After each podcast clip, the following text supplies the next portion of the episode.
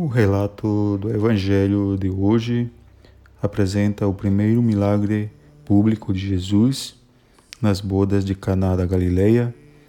Como estamos no início do ano, não podemos deixar de fazer a conexão da liturgia deste domingo com a Epifania e o batismo de Jesus nos últimos domingos passados.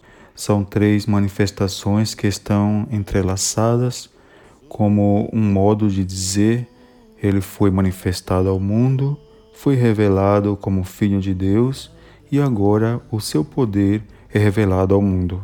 Às vezes fixamos a nossa atenção no pedido de Maria, sua mãe, como preocupação por haver acabado o vinho, mas não podemos deixar de saber que o vinho na tradição judaica não é só uma bebida, é um ritual que representa alegria, memória e tradição. Para os judeus, a religião judaica é a vinha que a mão direita de Deus plantou. O vinho é produto dessa videira. Para Jesus, a videira do judaísmo perdeu a sua cor, seu sabor, sua eficácia na vida. Ele veio para devolver sua cor e sabor. Por isso, o primeiro milagre de Jesus revela a pressa de Maria, que tanto esperou por esse dia, que ele comece já a fazer com que os frutos daquela videira volte a dar alegria e revelar a justiça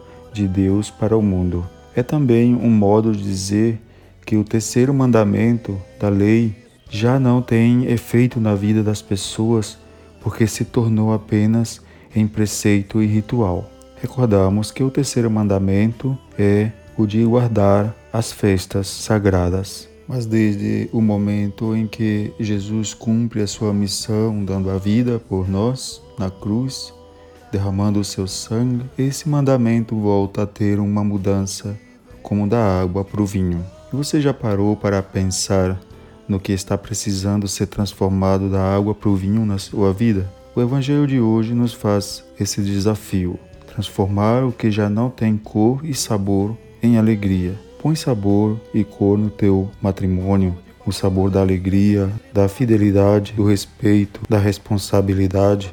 Transforma da água para o vinho o que deixaste ficar comum demais na festa da vida, na participação da igreja, na educação dos filhos, na convivência com os amigos e vizinhos, na qualidade do trabalho que realizas, na tua paixão pela vida e por Deus. Que o Espírito Santo renove todo o nosso ser nesse dia de hoje.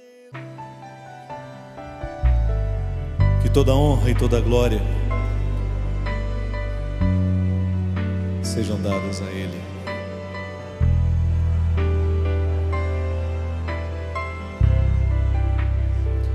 Te exaltamos, Rei dos Reis e prostrados nos rendemos aos teus pés. Te adoramos, ó Senhor, digno de todo louvor, soberano absoluto Salvador. Te exaltamos,